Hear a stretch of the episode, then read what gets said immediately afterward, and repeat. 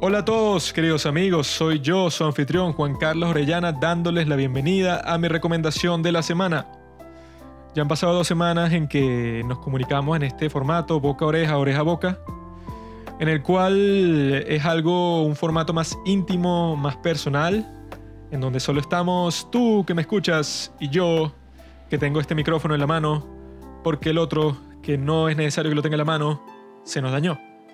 Así que el día de hoy les traigo la autobiografía de Woody Allen, la cual se titula A propósito de nada. Es un libro muy interesante para cualquier fanático del cine porque él te da historias dentro de los rodajes, cómo se le ocurren sus innovadoras ideas en el mundo del screenwriting, de escribir guiones para películas, porque claramente él sabe que eso es lo que mejor hace, que a él le encanta la parte de escribir, porque ahí es donde es completamente libre, pero al mismo tiempo él es un cineasta un poco particular, porque él ha dicho muchísimas veces que cuando está filmando no es de esos cineastas tipo Tarantino, tipo Stanley Kubrick, que están completamente apasionados en cuanto que todo tiene que quedar exactamente igual como ellos lo pusieron en el guion, todo tiene que ser lo más meticuloso, detallado del mundo, no puede haber ninguna interpretación distinta de los personajes si no es expresamente la que ellos ya determinaron como escritores y como autores de toda la cinta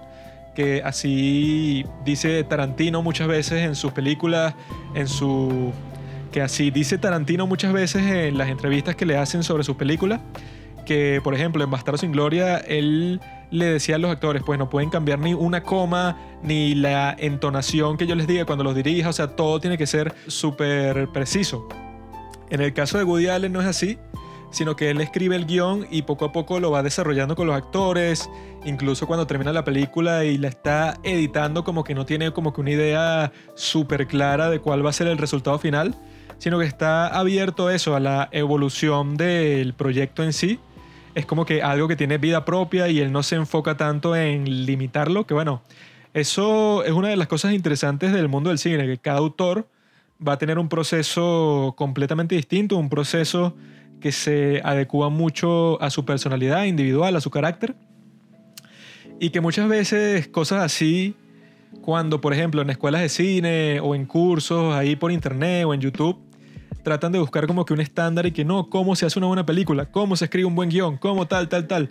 Pero claramente si uno se pone a ver los distintos autores que existen, todas las teorías de cine que han habido desde que empezó este joven arte, y todas las distintas interpretaciones que pueden haber sobre los distintos estilos de hacer cine, si uno se pone a analizar cosas como esas, se da cuenta que simplemente no existe un estándar, no existe la forma correcta de hacer cine, no existe la forma en que tú puedes decir que, ok, voy a usar esta fórmula matemática y yo sé que esta película va a ser buena. Si eso existiera, bueno, sería mucho más fácil que las inteligencias artificiales, que las máquinas pudieran hacer una película que sea todo por computadora así como que lo más, digamos, artificial del mundo, pero que al mismo tiempo sea bueno, sea reconocible por los seres humanos, que sea, por ejemplo, una película emotiva, que te conmueve, etcétera, ¿no? Pero, por lo menos nosotros de los padres del cine tenemos la filosofía de que no es así. Y es interesante este libro de Woody Allen porque eso, vemos como un autor te está contando paso por paso todas sus influencias, ¿no? Que siempre van a ser muy personales. Que esa es otra cosa que en la educación del cine, por lo menos yo conozco a muchas personas que estudian cine, y la educación cinematográfica yo he visto que deja mucho que desear, porque no se toma mucho en cuenta los elementos biográficos de todas las obras, y no en cuanto a símbolos ni nada de eso, sino en cuanto a que un autor hace las películas que hace por las experiencias que ha vivido. Y que no tiene que ver con, no, es que es un artista que está usando esta técnica de símbolos para que tú pienses tal cosa cuando ves la película, sino que suele ser más como que un enfoque propio, pero que no tiene tanto que ver con el arte en sí, sino con la vida de la persona. Y aquí lo puedes ver fácilmente. Él es un tipo que nació en Brooklyn, en Nueva York, y que como él describe su infancia, él dice que fue que sí ideal, porque eso, él como que se divertía todo lo que quería, podía salir a la calle a jugar sin ningún problema. Sus padres económicamente no le estaban pasando muy mal, sino que podían proveerle con lo mínimo que debería tener cualquier niño, eso, dinero en su bolsillo para salir a pasear y tal. Y él dice que desde niño le gustaron mucho los deportes y todo eso, que a Woody Allen tienden a verlo por la misma personalidad que él se creó, pues como comediante, que él comenzó como eso, escribiendo chistes en periódicos y todo eso. Tienden a verlo como que, ay, este es el debilucho ese que hace películas, como que confunden el, personaje ficticio con el verdadero Woody Allen que él dice que en realidad él, él, en la secundaria era un atleta, que siempre le gustaron las mujeres, siempre estaba como que persiguiendo chicas, así cuando estaba eso, estudiando en la secundaria. Y que él, bueno, odió la educación formal desde el principio, desde primaria, porque sentía que lo estaban oprimiendo, que cualquier idea, cualquier cosa creativa que él quería desarrollar, simplemente, como dicen, le cortaban las alas. Entonces él dice que siempre estuvo buscando como que maneras alternativas de ganarse la vida. Hasta que llegó al punto que le pagaban en un periódico por simplemente escribir chistes. Chistes sin caricaturas ni nada, sino simplemente el chiste y ya. Entonces él dice que en ese momento se sintió muy bien porque le estaban pagando por algo que él hacía por diversión y ya. Y le estaban pagando para su edad, que estaba justamente graduado de la secundaria. Estaba recibiendo un sueldo bastante generoso. Y como pasa siempre en la vida, una cosa llevó a la otra. Él pasó a ser stand-up comic. Y como le gustaba mucho todo el asunto, bueno, se fue creando como que su personalidad así de cómico. Se cambió el nombre. Tenía muchas influencias de los cómicos de ese momento, de tipos como Bob Hope. Y poco a poco se fue metiendo a ese mundo del espectáculo, ¿no? Conoció un montón de gente, gente que reconocía que el tipo era bastante gracioso hasta que llegó el punto en que le ofrecieron y que, ah, bueno, si tú eres bastante gracioso y eso, no solo estás escribiendo tus propios chistes para tus monólogos de stand-up comedy, sino que también te están contratando otros cómicos para que tú escribas sus chistes. Entonces, un productor de cine, que creo que fue Jack Rollins, que ha sido su amigo todo este tiempo, le dijo y que hay unas posibilidades de escribir eh, guiones de películas de comedia y como tú eres cómico, bueno, te quieren como que consultor ahí, también puedes escribir tus propios guiones. Y a Woody Allen, él decía que desde niño le encantaba el cine porque su prima lo llevaba al cine que si todas las semanas. Y ahí, bueno, él como que quedó encantado con la magia del cine y toda la cuestión y siempre le interesó, ¿no? y poco a poco comienza su carrera, escribe un guion que no le va muy bien porque lo fueron cambiando en el proceso y quedó como que todo cortado, o sea, le cortaron bastantes cuestiones que él creían que eran bastante importantes para la historia. Y ahí fue que él dijo que, bueno, si vuelvo a participar en otra película, necesito control creativo total porque quedé muy insatisfecho que tardó tanto tiempo eso escribiendo el guion y todas las preparaciones y las consideraciones para que me lo corten como les da la gana, no funciona. Y él, bueno, eso, se fue creando su nombre, ya lo consideraron un tipo gracioso, le dieron la oportunidad de dirigir su propia película que es Take the Money and Run. Y así fue creciendo poco a poco, distintas películas, él te va contando todo su desarrollo como artista hasta que, bueno, ya llegó a la cúspide en donde estaba viviendo en un penthouse en Nueva York. Su novia era mm, Diane Keaton, que es una actriz súper hermosa. Y vivían juntos, iban todas las noches para su restaurante preferido, paseaban por Nueva York. Él siempre le llegaban nuevas ofertas para dirigir películas, incluso para actuar y todo. Entonces es un momento que cuando yo le estaba leyendo, yo que también quiero ser director de cine, yo estaba pensando que no, este tipo en esa parte de su vida estaba viviendo la vida soñada, pues así en Nueva York, con tu propio penthouse, con una novia hermosa, con todo el tiempo del mundo, dinero, etcétera, ¿no? Y eso me pareció muy interesante, ver cómo se desarrolla un artista desde niño hasta que poco a poco, con mucho esfuerzo, con un poco de suerte, que mucha gente le gusta, sobre todo en esta era así de YouTube, que la gente siempre está como que no, la productividad, tienes que ser independiente, tienes que hacerte tu horario, tu rutina, y así vas a ser eh, la persona más eficiente del mundo y vas a poder hacer todos tus trabajos lo más rápido y tú te autodeterminas.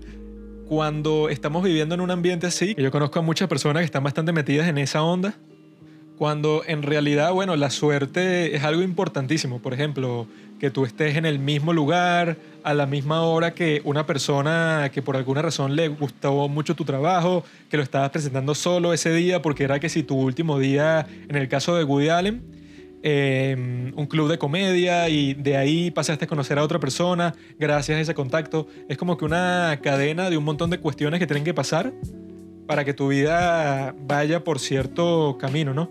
Por eso es que a mí me gusta leer biografías, porque uno va viendo cómo la gente desarrolla sus vidas, que nunca o casi nunca es planeado todo lo que pasa, sino que en un conjunto de coincidencias, un conjunto de accidentes felices, es que la gente se desarrolla, conoce por ejemplo a la persona con que se va a casar, pasa muchas coincidencias así que yo creo que también es lo que hace la vida más interesante, ¿no? Más divertida. Y eso se puede ver claramente en esta biografía. Él mismo lo reconoce que si no hubiera conocido a tal persona en este momento, entonces todo lo que pasó después no hubiera sucedido. Y él está bastante consciente de eso. Para cualquiera de los que están escuchando, si ya son fans de Woody Allen, pues les encantará este libro. Porque él te lleva en un recorrido así cinematográfico increíble por las filmaciones de todas sus películas, porque no deja ninguna fuera. El tipo te da detalles de cómo se realizó desde el principio la preproducción, los problemas que surgieron, cómo los resolvieron, las obras de teatro que él mismo dirigió.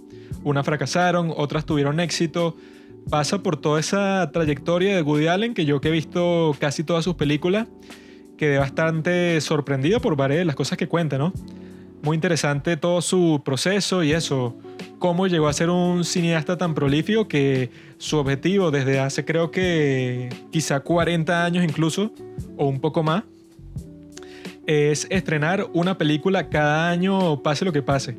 Y hasta el momento lo ha logrado y creo que es algo bastante admirable y un ejemplo para toda esa gente que bueno, que yo conozco mucho, que dicen, no, para hacer una película es un gran proceso, algo que te va a tomar 10 años entre el guion, la producción, cuando este tipo, bueno, tiene sus buenas películas, tiene una que otra película que no le salió muy bien, unas películas terribles que tiene, pero es eso, se mantiene consistente y de vez en cuando te entrega una joya como es Medianoche en París, como es obviamente Annie Hall, Manhattan, a mí me gusta mucho también Stardust Memories, Hannah y sus hermanas. Hay muchísimas obras maestras que él ha dirigido y también hay varias que él tiene dentro de su filmografía que él mismo reconoce durante la autobiografía que, bueno, son de sus peores obras, ¿no? Entonces es un tipo que también está bastante autoconsciente.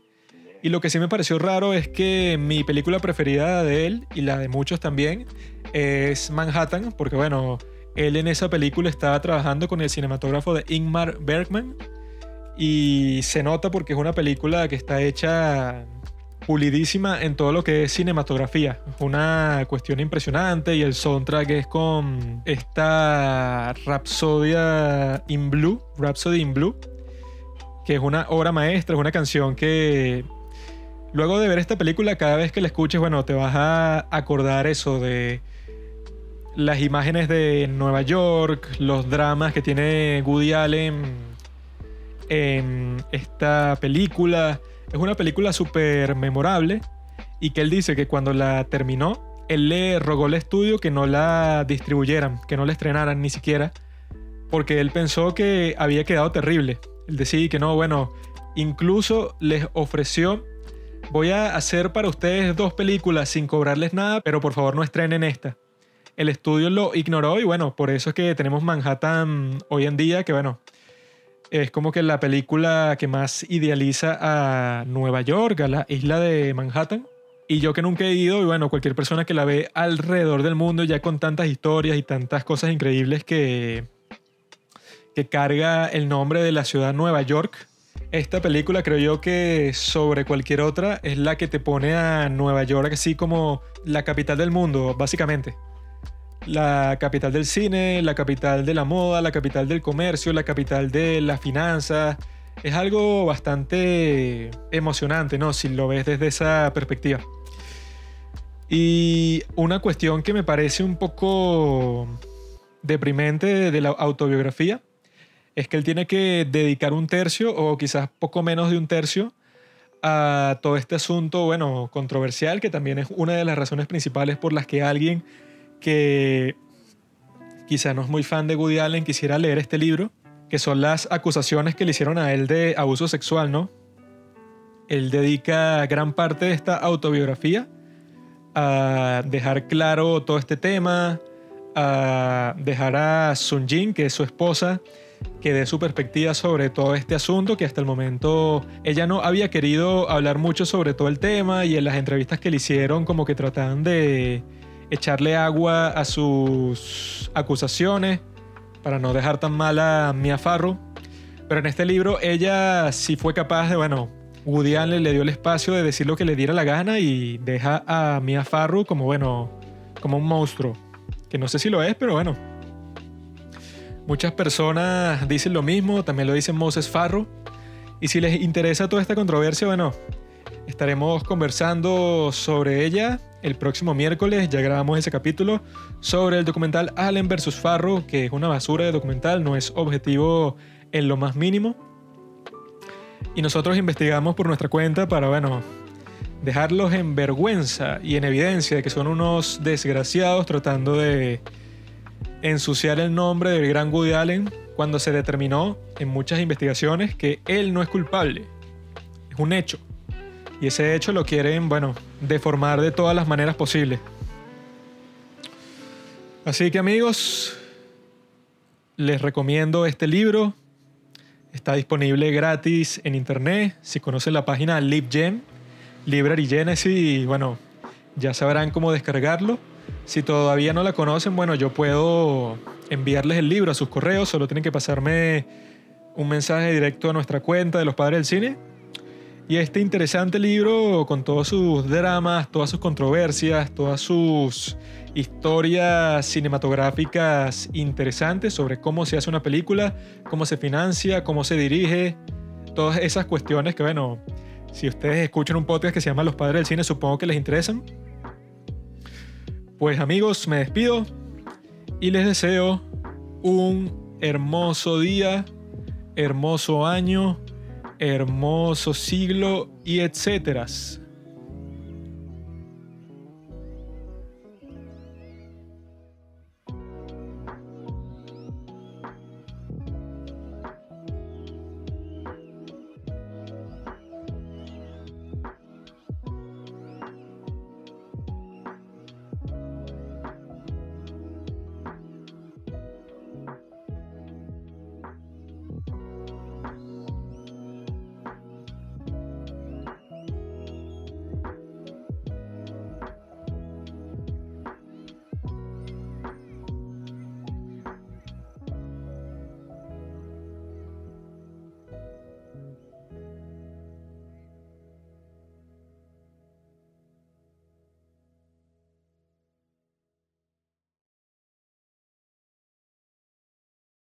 Gracias por escuchar Los Padres del Cine. Síguenos en Instagram en arroba los padres del cine para enterarte de los nuevos capítulos que iremos publicando. Si nos escuchas por Apple Podcast, déjanos una reseña. Si no, disfruta escuchándonos en todas las aplicaciones por las que puedas descargar podcast.